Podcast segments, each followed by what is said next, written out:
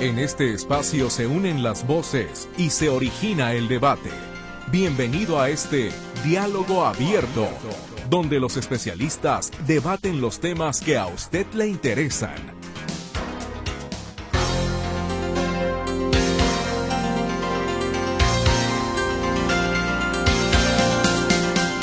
El día de hoy en Diálogo Abierto le invitamos a que mm, reflexionemos sobre un tema que posiblemente o de acuerdo con nuestra invitada que a continuación vamos a presentarle a usted y con la que estaremos conversando. Esta situación de lo llamado aborto eh, diferido no es muy común. Hemos escuchado hablar de aborto espontáneo, que es pues que el producto no se logra y entonces el cuerpo desecha, precisamente del cuerpo de la mujer, desecha aquello que en un momento determinado pudo haberse convertido en un, en un humano, que inclusive algunos eh, ginecólogos llaman el huevo güero, ¿no? Que no se logró, por decirlo, digamos, en, en términos coloquiales. Pero ¿cuál sería precisamente la diferencia entre el aborto diferido o retenido y el aborto espontáneo? Pues esta mañana yo le quiero agradecer enormemente a la licenciada en psicología Gabriela Jiménez, que es miembro de la Asociación Mexicana de Terapia Breve y Consultoría Sistemática. Da consulta privada en psicoterapia breve sistemática, es miembro de Doctoralia y Top, eh, Top Doctors, que nos acompañe esta mañana porque ella ha escrito un libro que tiene que ver precisamente con el aborto diferido y lo hace desde su propia experiencia. Este libro se llama La historia de un, eh, perdón, donde los mares se encuentran, donde los mares se encuentran, la historia de un aborto diferido. Le agradezco enormemente, licenciada Jiménez, que nos acompaña esta mañana. ¿Cómo está? Muy buenos días. Gracias, Mercedes. Muy bien. Si se acerca al micrófono, por favor. Sí, gracias, Mercedes. Bien, gracias. Gracias por la invitación. Platíquenos, donde los mares se encuentran es, es su historia. Sí. Con el tema del aborto diferido. Ajá, así es. ¿Qué es el aborto diferido? Empezando por ahí, para entender cuál es la diferencia en realidad entre el aborto espontáneo que quizás mal intenté eh, describir. Eh, un aborto diferido es cuando eh, el embrión se va formando correctamente, o sea, las medidas del embrión corresponden a las semanas de, de gestación, y, pero de repente algo pasa que interrumpe la vida interrumpe la vida eh, del embrión, y, pero el cuerpo retiene, lo retiene, no lo expulsa. Entonces una mujer se entera que, que ya no hay vida. Eh, por lo general en una consulta de rutina eh, ginecológica, ¿no? en donde ya pues se recibe la noticia de dejó de crecer, ya no hay latido cardíaco y entonces así es que se entera a diferencia de un aborto eh, espontáneo donde el cuerpo lo expulsa solo. Estamos hablando que es entonces en la primera parte, en el primer trimestre del embarazo que se da este, este aborto diferido. No necesariamente. necesariamente. El aborto diferido puede ocurrir en cualquier trimestre. Ya. Así es. ¿Y cuáles son los síntomas? O sea, hasta que no se llega con un ginecólogo, no, no, hay, no hay síntoma. No, mira, yo en mi caso, el día que recibí la noticia, ese día yo me sentía con un poco de fiebre, como si me fuera a dar fiebre, haz de cuenta. Ajá. Y, desde ahí dije, híjole, se me hace que, que algo tal vez no está bien.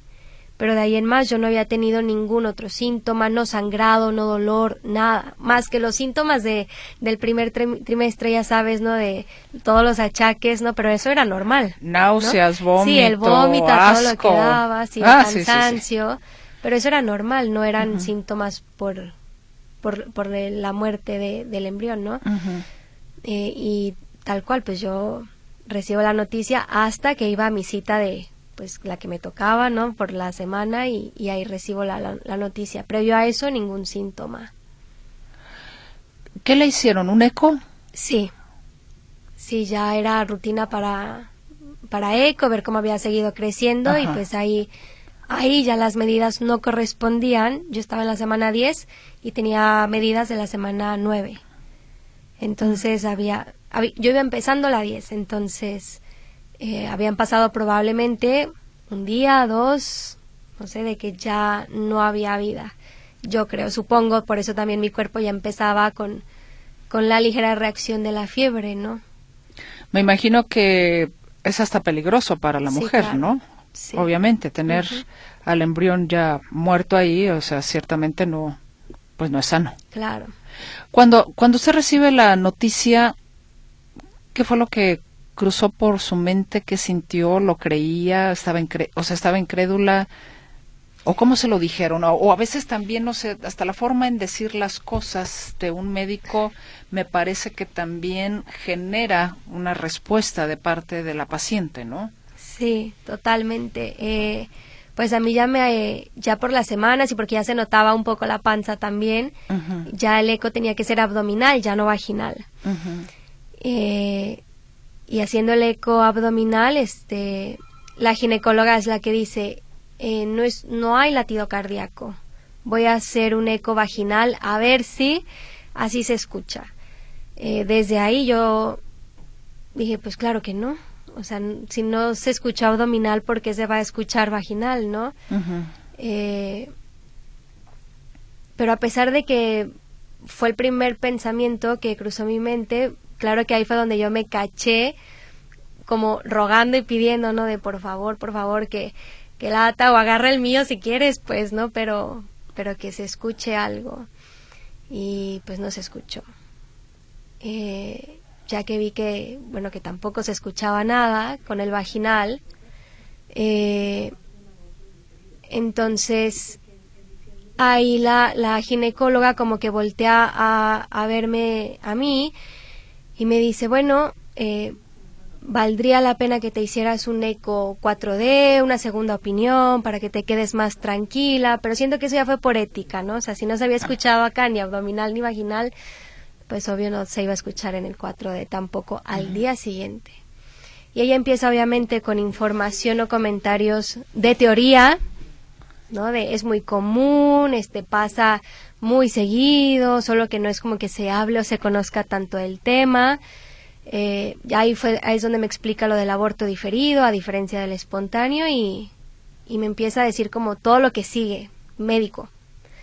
Te haces el 4 de mañana, ya que te den resultados, este, regresas conmigo, te doy medicamento para que tu cuerpo empiece el proceso de dilatación, ¿no? O sea, de, el proceso de aborto, no de parto. Y, y después de eso, pues ya eh, eh, la intervención quirúrgica, ¿no? Para hacer todavía la extracción y demás. Es un proceso largo, entonces. Sí, sí, es muy largo. ¿De cuánto tiempo estamos hablando, por ejemplo, como en su caso, cuando le dan la noticia?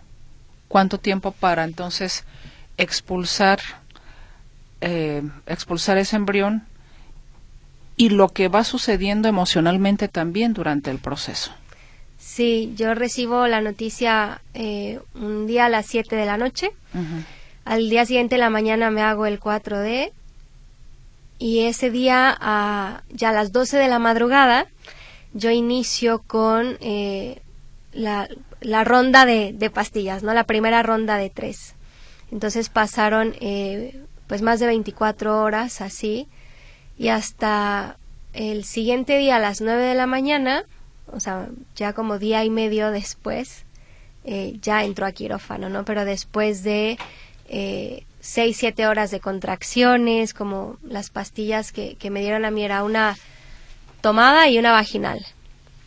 Entonces las pastillas te deshidratan, eh, vómito, diarrea, más contracciones, pues no puedes ingerir nada para el dolor porque pues vas a entrar a, quirófano ni agua, pues, ¿no? Las indicaciones de siempre.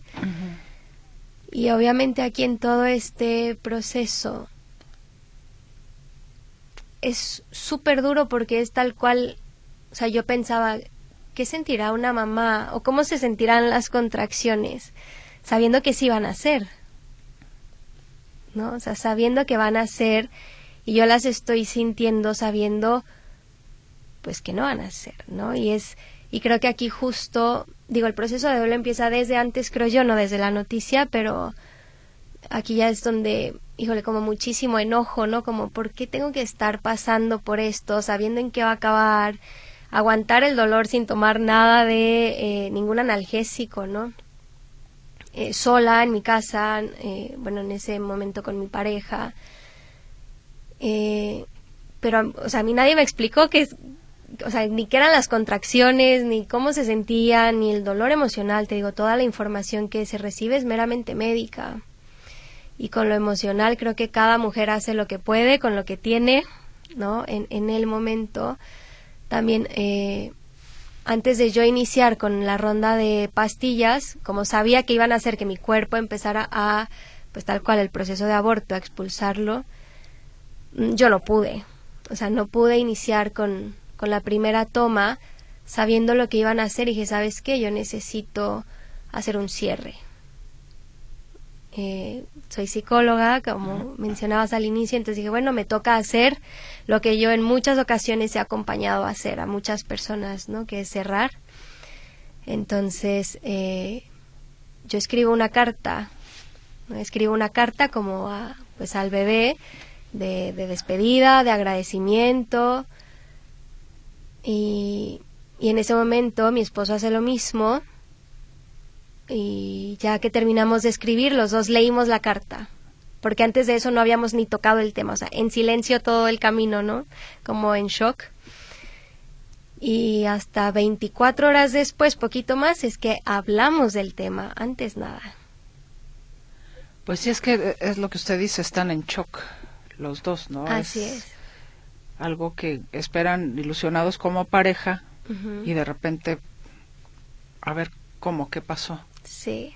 Y cómo que tengo que estar sometida a un tratamiento para expulsar a mi hijo, ¿no?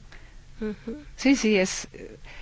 Y, entonces de aquí precisamente es que, no sé, de aquí viene el título donde se encuentran los mares, entre, no sé, quizás lo vamos descubriendo o usted me lo dirá, pero cuando dice tengo las contracciones, que en lugar de que sean para dar luz, son contracciones para expulsar a alguien que pudo ser y ya no es.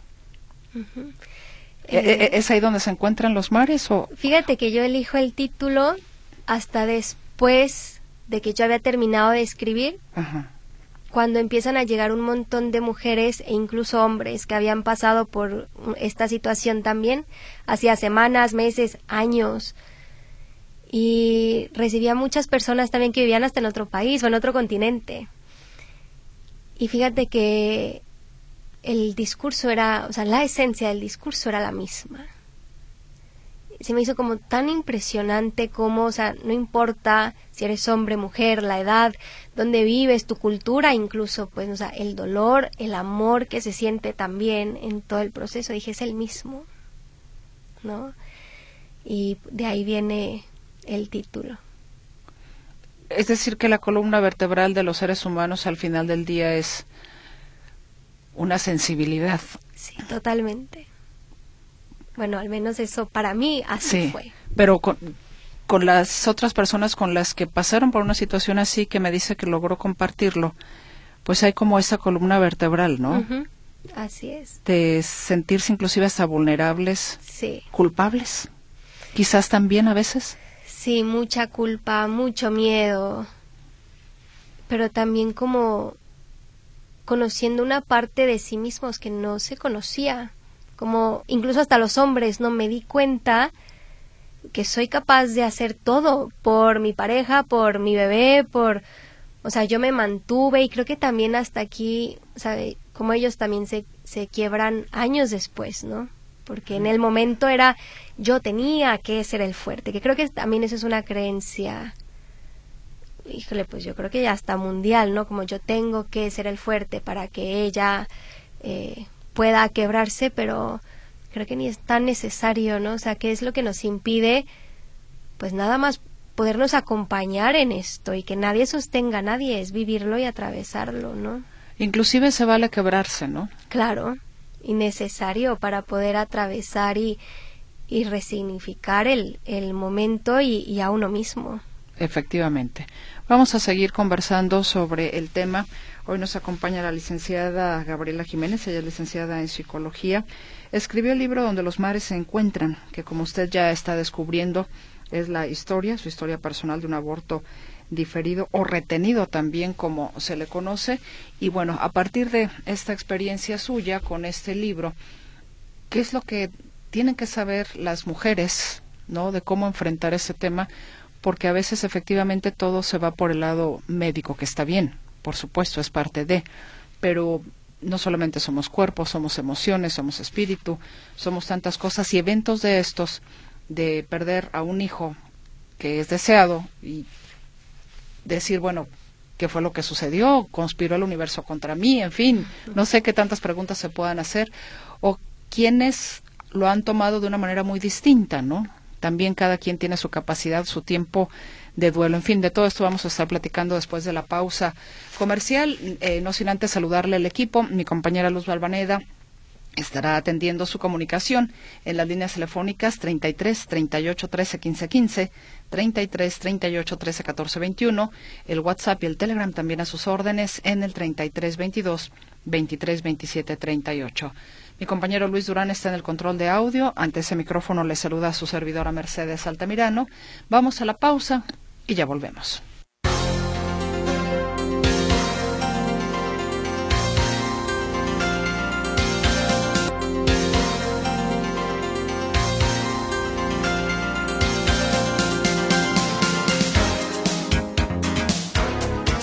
Estamos de regreso para seguir conversando con eh, la licenciada en psicología Gabriela Jiménez, autora del libro Donde los mares se encuentran, la historia de un aborto diferido o retenido. Hablábamos en el primer bloque precisamente eh, la diferencia entre el aborto espontáneo, que le denominan, y el aborto, bueno, diferido, que ya nos explicaba también. Preguntaba por estadísticas, porque efectivamente el término espontáneo es, o el aborto espontáneo es más conocido, o será más recurrente, esta forma de la naturaleza del cuerpo humano, de que lo que no se puede, que no puede tener vida en el cuerpo, pues a través del aborto espontáneo, como le denominan, pues lo elimina. Pero el diferido no. ¿Hay alguna estadística? Fíjate que no hay una estadística así como exacta o con certeza eh, en algún momento también la OMS registraba los abortos diferidos a partir de la semana 22 de gestación. O también tomaban como requisito que, el embrión pesara de 500 gramos para arriba. Así que pasa con todas las que son antes. Exactamente. Entonces no hay algo eh, pues realmente objetivo al, al respecto. Cuando usted atraviesa por esta situación, escribe el libro ¿para qué? Yo empecé a escribir eh, como parte de mi proceso de sanar. Eh, yo no lo quería platicar con nadie en su momento porque ya me había topado con comentarios eh, ah, de, ay, estás súper joven, puedes volver a intentar muy pronto, mira por algo. Entonces, me queda claro que no eran comentarios malintencionados ni mucho menos. Pero yo decía, es que no me vas a entender. O sea, si te digo lo que me está pasando, no me vas a entender. Entonces yo decido que no quería hablarlo con nadie por lo mismo. Dije, ni en terapia lo quiero hablar todavía porque ni siquiera yo sé qué palabras usar, no sé todavía bien qué está haciendo esto realmente para mí, no solo desde mi ser mamá, sino desde el ser mujer, ¿no? Dije, bueno, pues voy a empezar a escribir entonces, algo tengo que hacer, no me lo puedo quedar así nada más hecho nudo. Y empecé a escribir como si le estuviera contando a alguien, desde el momento en el que me entero que estaba embarazada y demás. Y entonces cada que yo sentía como que libraba una etapa del duelo eh, y empezaba otra, eh, volví a escribir y volví a escribir. Entonces me tardé como un año en escribir y hasta que yo dije, hasta que me sentí como de vuelta, dije, bueno, ya, ya estoy, o sea, ya sané, ya estoy bien, o sea, estoy como de regreso, ¿no? Obviamente siendo una mujer distinta a la que era antes, ¿no? En muchos aspectos. Pero total que cuando yo digo, ya estoy, ya sané, eh, pues yo dejé de, dejé de escribir y se quedó guardado. Se quedó guardado el escrito, o sea, como te mencionaba hace un momento, eh, yo no tenía la intención de publicar nada. Y fue hasta eh, que me empiezan a llegar tantas mujeres y hombres al consultorio con este mismo sí, con este mismo discurso de no tuve con quién hablarlo, o me decían, ay, a mí también me pasó, pero hasta ahí. Y entonces, eh, pensé que tal vez tenía que publicar lo que yo había escrito como sin filtros, sin letras chiquitas de pues ahí está, tal cual de principio a fin, por si también alguien más quiere sentir que platica con alguien sin platicar necesariamente, ¿no? ¿Qué es lo que a usted quería que le entendieran? Si no sabía, decía, no, es que no lo quiero hablar porque no me lo vas a entender, pero ¿qué es lo que usted quería que la gente le entendiera? Cuando a través de esos comentarios, como bien dice, no son malintencionados, pero de repente son hirientes. Hirientes o molestos, o, es una la susceptible porque está atravesando por ese tema, por esa situación. ¿Qué es lo que usted quería que le entendieran? Como la dualidad y la complejidad del tema, porque es el, fue como el dolor más grande que he sentido en mi vida, pero también el amor más grande que he sentido en mi vida. Y también el hecho de o sea, los comentarios de, ay, no, tú no eres mamá todavía, ¿no? O sea, no sabes lo que es eso, no te preocupes. Sí, sí, algún día vas a ser mamá, no sé qué. Entonces era, ahí luego los comentarios de, vas a ver que pronto vas a tener tu bebé arco iris. Y también eso me, me molestaba tanto. ¿Qué es un bebé arco iris? Eh, se le nombra como al bebé que viene después de una pérdida. Ah, ya, ok. Y entonces se me hacía como tan injusto el término, me parece todavía como tan injusto el término de decir, o sea, ni, ni quisiera que un segundo hijo cargara con la responsabilidad como de solo ser luz y bonito, eh, y también qué injusto catalogar mi proceso y al, y al bebé anterior como una tormenta, porque no fue solo eso. O sea, como te mencionaba, sí es el dolor más horrible que he sentido en mi vida y que supongo que voy a llegar a sentir también. Pero también ha sido el amor más grande, entonces como por qué yo tendría que etiquetarlo como una tormenta nada más, ni, ni al, o sea, ni al bebé, ni a mi proceso, porque creo que el proceso trae un encuentro, híjole, también con mucho amor, ¿no?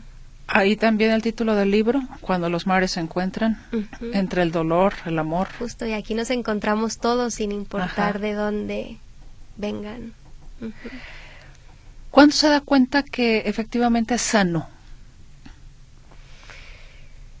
Eh, me sentía en paz con lo vivido, pude como hacer que coexistieran en mí, en mi historia, el amor y el dolor sin que esto me, me hiciera sentir intranquila, como es que es todo junto, no tengo por qué decidir con cuál, con cuál me quedo y cuando me siento también como otra vez conectada conmigo misma en mi como nueva forma de vivir, ¿no? Porque claro que no regresé a vivir como vivía antes y ninguna mujer regresa a lo mismo tampoco. Algo cambia. Sí, totalmente.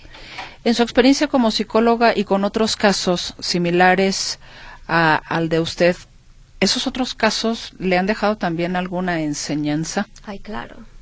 Sí, totalmente. Fíjate que, o sea, primero es como regresar como a, al tocar base siempre con la vulnerabilidad, ¿no? Con la vulnerabilidad y con la fortaleza también del ser humano, tanto como de hombre como, como mujer. Eh, hace un par de semanas escuchaba a una mujer que había pasado también por un aborto diferido y ahorita embarazada y decía quisiera que se me olvidara que estoy embarazada para no sentir miedo todo el tiempo porque tampoco quiero transmitir esto mm. entonces es el el darme cuenta una y otra vez no de todo lo que una persona está dispuesta o dispuesto a hacer para no como por pues sí por un hijo no y, y es el aprender nuevas formas de hacer eso, de lograr, de atravesar, de resignificar. O sea, creo que en este y en ningún tipo de duelo verdaderamente creo que exista como la forma correcta. ¿No? Entonces es siempre conocer más formas y posibilidades de vivir y de resignificar un duelo. El duelo, en este caso, usted tiene una pareja. Los dos lo pasaron, digamos, por el tema. ¿Qué pasa también cuando es una mujer sola. ¿Hay, hay diferencias? En cómo lo vive eh, La mujer no creo. No importa si tiene pareja o no. Ajá, yo no creo que, que, existan, porque también he acompañado a muchas mujeres así y es como el igual sentir como la incomprensión por sus otras eh, personas que conforman su red de apoyo, ¿no? Mamá, papá, hermanos, amistades, qué sé yo, eh, compañeros del trabajo, porque aún estando en pareja, si bien es cierto que los dos lo viven, pero se vive de una manera distinta hasta cierto punto, ¿no? O sea, los dos como solos, incomprendidos, pero sabes que por el hombre nadie pregunta. O sea, por el hombre es de, eh, tú tienes que estar fuerte para ella. Y, entonces, como que la misma sociedad va dividiendo, si me explico, al hombre y a la mujer en el proceso. Por eso no creo que existan tantas diferencias entre una mujer que en su momento tiene pareja y una mujer eh, que no la tiene. Ahí toca un tema, me parece muy interesante. Me parece que efectivamente a los hombres, a los varones, los hemos relegado a un papel del fuerte, del roble, del que no llora, del que no siente, del que está ahí, pase lo que pase. Cuando en muchas ocasiones los hombres se quieren quebrar. Sí que no está mal. Se quieren quebrar, que se quiebren. Claro. Si eso los va a hacer más fuertes, adelante. Pero efectivamente, cuando se separa, ah, es tu esposa o tu pareja la que perdió a tu hijo. Es tu esposa o tu pareja la que está pasando por el proceso. Sí. Es ella. Sí. Y entonces de repente. ¿Y yo qué? ¿No? Lo, arrinconan y dicen. ¿Qué sucede ahí? Con los hombres. Pues es una bomba de tiempo. ¿Cuál es, la, cuál, cuál es en todo caso también la recomendación aquí, no? Sabes que yo creo que ah, tendríamos que trabajar incluso hasta nosotras como mujeres del decir, no necesito que te mantengas así de fuerte, porque hasta cierto punto eso mantiene una distancia emocional también, implícitamente. Porque como yo soy el fuerte, entonces, o sea, tú lloras y Exactamente. llora conmigo o abrázame, dime algo, no te pongas como piedra, no quiero abrazar una piedra, quiero abrazar a un ser humano, a un hombre, a mi pareja, ¿no? ¿Y qué es lo que nos hace creer que alguien tiene que sostener y ser el fuerte?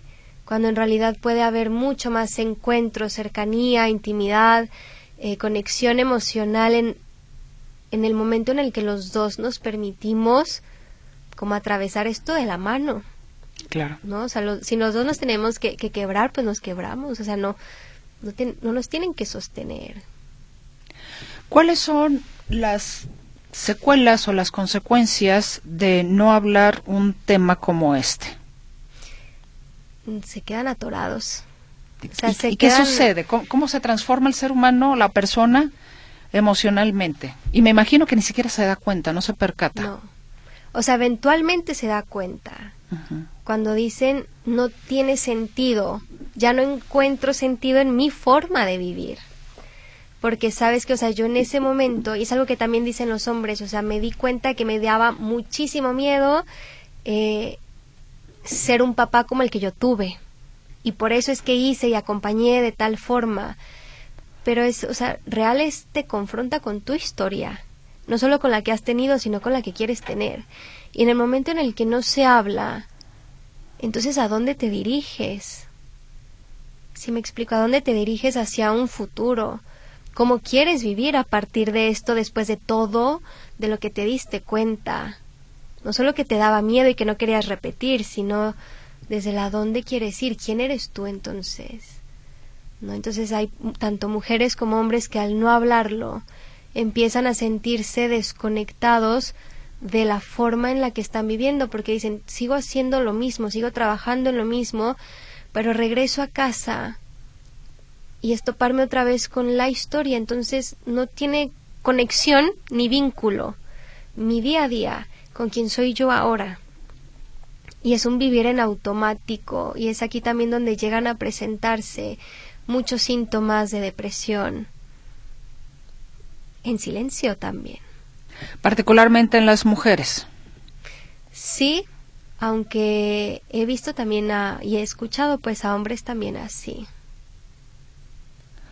Los varones que no pasaron el proceso biológico, emocionalmente, ¿qué es lo que sienten? es el, o sea, es que ellos también tenían la ilusión de ser papás.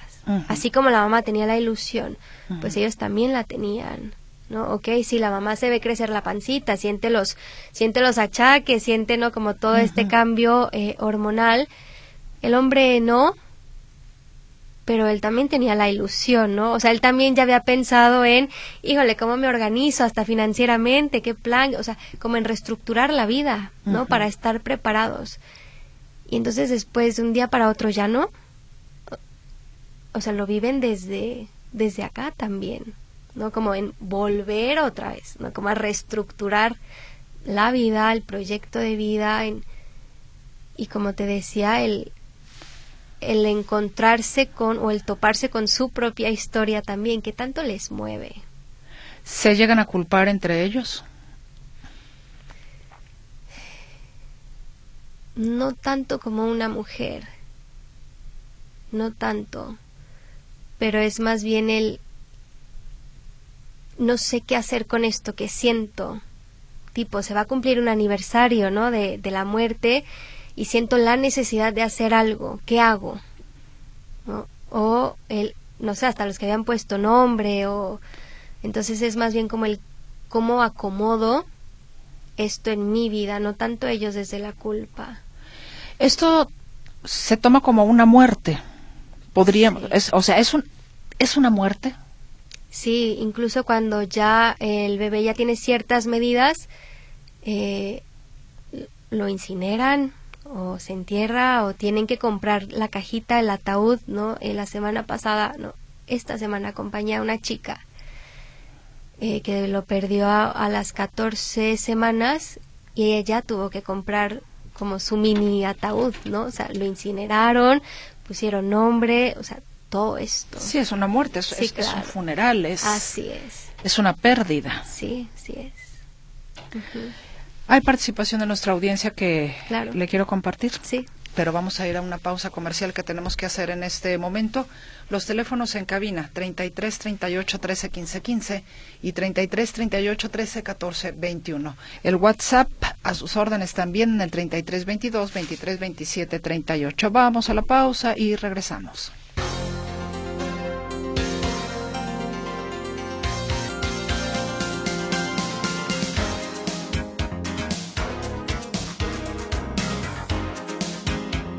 Estamos de regreso hoy conversando con Gabriela Jiménez, ella es licenciada en psicología. Actualmente eh, ella da consulta privada en psicoterapia breve sistémica, es miembro de Doctoralia y Top Doctors y eh, también es miembro de la Asociación Mexicana de Terapia Breve y Consultoría Sistemática, Asociación Civil. Bueno, ah, que es lo mismo, ¿verdad? Creo que lo repetí. Bueno, en fin. Eh, digo, dando un poco de, de, los generales de nuestra invitada y autora del libro eh, donde los mares se encuentran, la historia de un aborto diferido. Y hay participación que quiero compartir con usted. Nos dice Celina Ruiz, me sorprende el tema, pero recordé, mi mamá tuvo un aborto diferido. En diciembre se le muere un niño de 12 años y se alivia en febrero de una niña muerta.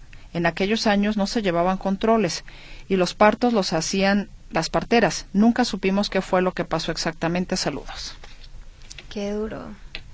Arturo Alonso, entiendo que el dolor unipersonal se agrande por la pérdida, pero ¿qué hay del sufrimiento en pareja? ¿Cómo lo vive el cónyuge? ¿Hasta qué punto llega a sentirse el apoyo del mismo? Saludos. Bueno, creo que de alguna manera ya hablamos a reserva de que desea añadir algo. Sí, sí. No, creo que en esto de, del ser pareja, yo haría como esta invitación o sugerencia de que nadie tiene que mantenerse fuerte por nadie. Creo que también, o sea, la fortaleza no es sentir, la fortaleza es atreverse a sentir y acompañarse desde ahí, desde la comprensión, el encuentro, la empatía y pues la sinceridad, ¿no? Que creo que esto sirve mucho más en el ser pareja y acerca mucho más a que alguien se tenga que cerrar emocionalmente. Nos dice en favor de que su invitada rectifique una afirmación. El aborto ya sea diferido, espontáneo u otra índole es hasta la semana 20 de gestación. Posteriormente ya no se considera aborto. Se considera muerte fetal temprana 20 a 27 semanas, muerte fetal tardía 28 a 36 semanas y posteriormente muerte fetal a término. Gracias. Ojalá también estuviera de apoyo un médico ginecólogo para abordar este tema, doctora Maite Wimber. Y añade la doctora Wimber, tampoco lo que vivió ella fue un proceso de parto, fue la expulsión de embrión. Definitivamente conoce el tema desde su vivencia, pero no de manera profesional o científica. Pues estamos hablando desde su experiencia, doctora sí, Wimber. Ginecológicamente se le llama proceso de aborto, no de parto. Sí, y de hecho nunca dijo que fuera parto. No, nunca lo dijo y está hablando efectivamente desde su experiencia y digamos un poco al servicio desde su profesión también como psicóloga, ¿no? ¿Algo más para la doctora Wimber? No. Dice, no escuché bien, ¿hay participación por el libro donde los mares se encuentran? Si es así me puede anotar Ana María Carranzábalos. No, no estoy regalando libro, Ana María. Eh, escribió nuestra invitada un libro, efectivamente, pero no, no estamos regalando ningún libro. Nos dicen también, buenos días, escuchando a tu invitada me removió un recuerdo de hace 30 años, un embarazo anembriónico. Viví la experiencia tal cual lo está narrando, a pesar de no haber embrión. Yo lo esperaba, fue difícil superarlo. Eh, soy Consuelo Vargas. ¿Qué fuerza? ¿Y eso que es mujer o lo que se supone que solo los hombres? Cuando es falso, porque al no elaborar, al no razonar o al no compartir se complica, se retiene, se frustra y no se trasciende. Algo tan significativo y complicado para cualquiera que en principio no tenga con quien compartir hasta no enseñar. Por eso escogió psicología, a sabiendas de cómo le gusta al ser humano complicarse la existencia, existiendo la fuga natural para no hacerlo enfermizo. Gracias a Dios porque esa es la enseñanza de Cristo y obviamente su madre, quizás se... ¿qué? Ser padre humano y quizás hasta espiritual porque se dice que somos a imagen y semejanza. Felicidades, Eugenio Marín. Soy Alicia Castañeda. Justamente ayer vi en Netflix una película sobre el tema de hoy. Se llama Una mujer en pedazos o algo así. Ojalá que el, ojalá que el dato sea de utilidad. No sabía de una película sobre el tema. ¿Sabía usted? Hay un, hay un par de películas sobre eh, si la muerte y el, y el ser pareja en, durante ese proceso. Dice, eh, felicita a la invitada, dice a, su invitada por el calor de compartir su propia experiencia con el público. Se escucha muy expresiva. ¿Nos podría dar sus datos de consulta? Ah, da usted consulta, ¿verdad? Sí, bueno, al final vamos a, dar algún, no sé, sus redes sociales, teléfono. Ok. Dice también Lulú, mi, también mi madre sufrió la pérdida de un bebé causada por enfermedad. Ella se sintió culpable y jamás nos lo dijo. Lo supimos casi al final de su vida. Creo que fue un acto heroico el ocultarlo. ¿Es un acto heroico ocultarle a los hijos una situación así? Digo, me, quedo pensando en esto. Mira, seguramente la intención en su momento pudo haber sido el proteger o el no preocupar eh, al, ser querido. Pero creo que para la persona que lo vive también es, o sea, de todos modos lo vas a pasar. De todos modos lo estás sintiendo, porque habría que pasar uno solo por eso. No. A mí me queda claro, si, si hubiera un niño chiquito, hijos pequeños, pues claro que, ¿qué les vas a decir a tus hijos pequeños, no? Pero si en algún momento determinado en la vida sale, yo creo que uno puede voltear y ver también a los padres no como como como gente como eh, personas perfectas, porque nadie es perfecto. Claro. ¿No? Decir, mi padre y mi madre tienen una historia. Así es. ¿No? Y, tendrán sus cosas inconfesables. A lo mejor todos tenemos cosas inconfesables o, o vaya, que no andamos divulgando por ahí. Sí. Cosas que a veces nos dan risa y otras que dices, Dios mío, ¿cómo fui yo a hacer semejante cosa? Sí. Todos las tenemos pero sabes que creo que también al final de cuentas es como el, que podamos normalizar, digo, si esto es tan común, ¿por qué no lo, qué nos impide hablarlo? Si aquí se puede encontrar eh, bastante compañía, apoyo, red de apoyo para atravesar y, y, significar algo así en la vida, ¿no? Creo que al final de cuentas no es algo que esté en nuestras manos como para decir, híjole, me da vergüenza porque yo lo ocasioné, porque fue mi culpa. O sea, si es algo pues natural también, valdría la pena, o creo yo, que pudiéramos eh, hablarlo sin miedo, sin vergüenza, sin nada, porque no sabemos el efecto que puede tener en alguna otra persona, ¿no? El sentirse comprendido, acompañado en algo tan ambiguo. Bueno, Lulú también nos dice, ah, eh, dice que lo de que fue un acto heroico, dice sufrirlo en silencio porque mi papá no compartió su dolor. Bueno, pues sí, efectivamente creo que es de dos, ¿no? Claro. A ver, nos dicen, buenos días desde Tennessee. Hay libros por acá, soy Efraín de Lira. Perdimos mi pareja y yo un bebé en 2001 y sigue doliendo. Yo lo provoqué por infidelidad y duele mucho a pesar de tantos años, queda uno muy frustrado. Dos meses y medio de gestación, me imagino que era lo que tenía de, eh, de embarazo cuando perdieron al bebé. El libro, de hecho, ¿dónde se puede conseguir? Está en Amazon, en inglés, en español y en audiolibro en la aplicación de Audible. Ah, perfecto. Bueno, pues Efraín, ahí está, está el libro la- en Amazon, donde los mares se encuentran, la historia de un aborto diferido. ¿Qué más tenemos por aquí? El ingeniero Juan Manuel García desde Toronto manda una felicitación. Eh, muchas gracias, eh, ingeniero, muy gentil por su comunicación y por la felicitación para nuestra invitada. ¿Me puede pasar título del libro y nombre completo de la invitada? ¿Dónde puedo conseguir el libro? El libro eh, aparece como Gabriela J.S. y el título es Donde los mares se encuentran, la historia de un aborto diferido. Está en Amazon y en Audible. Dice, eh, a ver, ah, ok, eh, Adriana Guayo, déjeme checar, no sé de lo que está sucediendo aquí en las inmediaciones de la estación, pero déjeme, déjeme checar ahorita en Notisistema con mi compañero Guillermo Cortés Villavicencio, si no posiblemente pueda haber información a la hora eh, a las 10 en el noticiero Notisistema. Nos dice Ana María Moreno, de 70 años, yo decidí no sufrir. Desde niña tenía molestias en mis periodos menstruales. Me detectaron en endometriosis y al investigar mi madre y su familia tuvo esta enfermedad. Yo no quise experimentar y decidí no tener hijos. Estoy tranquila por esta decisión. Saludos. Súper. Es- ese es otro tema también muy interesante, ¿no? Parece ser que quieren que todas las mujeres tengamos hijos. Sí, es Cuando una decisión. personal, o Sí, sea, y la sociedad empuja mucho. A veces Sí. la pareja se puede puede estar viviendo junta o puede casarse, en fin, como gusten ellos, Sí. pero eso no significa necesariamente que quieran tener hijos. Claro. Y a veces llegan a tener hijos solamente por, Por, la compromiso. por la ¿no? presión Porque social. Es lo que sigue, según, o sea, según Ex-. Exactamente. Dice Francisco Javier Casillas Ochoa, como psicóloga y madre, ¿cuál es su opinión sobre los padres que golpean hasta matar a sus propios hijos? Saludos. Bueno, claramente ahí hay alguna historia no resuelta o no trabajada, ¿no? Héctor, Héctor Villels, felicidades a Gaby Jiménez por su fortaleza y su admirable misión para difundir ese tema y apoyar a tener un mundo mejor. Saludos. Gracias, Héctor. Mm, Lucecita Golserio. Golserio. Sí, Golserio Pérez, perdón, es que no entendía la letra. ¿Alguien de la audiencia sabrá si están cambiando la tarjeta plástica al pagar el refrendo vehicular? Saludos a todos en el programa. ¿Cambiando la tarjeta plástica? No, no entiendo cómo que... el- no, pues es que eh, si usted ya tien- tiene que tener la tarjeta esta que le dura cuatro años, ¿no? La tarjeta de circulación, si es que a eso se refiere. Nos dicen, a ver, después de saludarlos, a ver, no, a ver.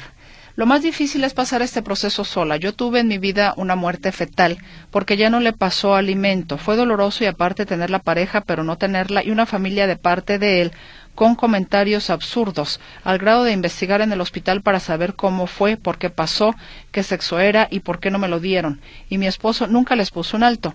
Pero bueno, esto ya lo trabajé, es duro, claro, porque tienes que lidiar con tu dolor y aparte con los comentarios. Así es, creo que indirectamente se van sumando cosas con las que tienes que trabajar, no solo con, no solo con lo que en su momento sentiste, tanto física como emocionalmente, sino el- cosas que ni siquiera habías pensado, ¿no? Como el, ay, estás muy joven, ay, vuelvan a intentar pronto, ay, que el ver arcoíris, o sea, son cosas que la gente te va como arrimando directa o indirectamente, con o sin intención, que entonces pues creo que aquí cada mujer se va dando cuenta qué efecto tienen primero estos comentarios y si tienen que resignificarlos, porque obviamente no se comparten, ¿no? O sea, yo jamás había pensado en cuántos años tenía o en cuántos meses podía volver a intentar, o sea, ni siquiera piensas en eso. Y entonces cuando, bueno, y viéndole como lo bueno a lo malo, como cosas que al final de cuentas se agradecen, entre comillas, de, bueno, me di cuenta debido a estos comentarios que para mí eso ni siquiera importante, sino lo importante era el, lo que significó para mí, no para los demás.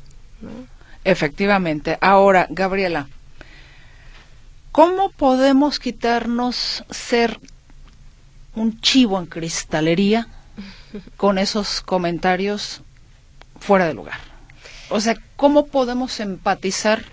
Porque de hecho recientemente me tocó con una mujer joven también en una reunión digo, yo no, eh, no soy parte de la familia, pero me tocó escuchar ahí que efectivamente acaba de perder un bebé y el típico, salieron todos estos comentarios. No, estás joven, vuelvo a intentar. Eh, bueno, no, yo obviamente pues yo no dije nada porque pues sí. yo no soy de la familia. Pero, ¿cómo podemos evitar ser un chivo en una cristalería? Eh, hablando, o sea, hablando y diciendo, sabes que yo ni siquiera había pensado en eso o, siendo, sé que es súper duro y que no es, no es dar explicaciones, porque no tienes que darlas, pero al menos yo creo que estas personas tan cercanas, eh, dudo que tengan la intención de herir o lastimar, sí, claro, por supuesto, eso es claro. Y que desde aquí... Pero a veces eh, los externos, ¿no? Sí, que desde acá puedas decir, ahí, ¿no? no te apures, o sea, sabes que las cosas no son así, o sabes que yo no había pensado en eso, ¿no? Y también dependiendo de quién te lo haga, si es alguien que ni al caso, pues bueno, ya podrás este hasta fingir sordera si quieres y cambiar el tema si no estás cómoda con el tema. Pero cuando es alguien querido, cercano y que sabes que no es la intención, aunque ese haya sido el resultado, se vale decir cómo fue. Creo que también las demás personas que no han pasado por esto necesitan saber cómo es para saber cómo acompañar mejor. Efectivamente. Dicen, ¿qué opinan de resolver con el método de constelaciones? Bueno, como decía, no creo que haya una forma mejor o peor de manejar un duelo. Aquí es lo que a cada quien le, le funcione. Buen día, ¿qué significado emocional le da el título de su libro cuando los mares se encuentran? Gracias, pregunta una persona de la audiencia, Rosa. El título nace después de que me toca acompañar a personas viviendo en distintas eh, ciudades, países, eh, eh, continentes incluso, donde la esencia del discurso de este tema es la misma entre el amor y, el dolor, ¿no? Donde todos terminamos coincidiendo sin importar de dónde se venga. Pues yo le quiero agradecer enormemente que nos haya acompañado en este diálogo abierto que nos haya compartido su experiencia y bueno, que con base en esa experiencia precisamente pues salió este libro donde los mares se encuentran, la historia de un aborto diferido. La licenciada en psicología Gabriela Jiménez hoy con nosotros en Diálogo Abierto. Muchas gracias. Gracias, Mercedes, por el espacio. Y gracias a usted, como siempre, por el favor de su escucha. Bueno, el libro en Amazon lo puede, así es. lo puede adquirir para quienes estén interesados en el mismo. Muchas gracias de nueva cuenta por el favor de su escucha, de su atención. Que tenga un gran fin de semana. Y si nos permite, el próximo sábado aquí nos reencontramos en otra emisión de Diálogo Abierto. Soy Mercedes Altamirano. Muy buenos días.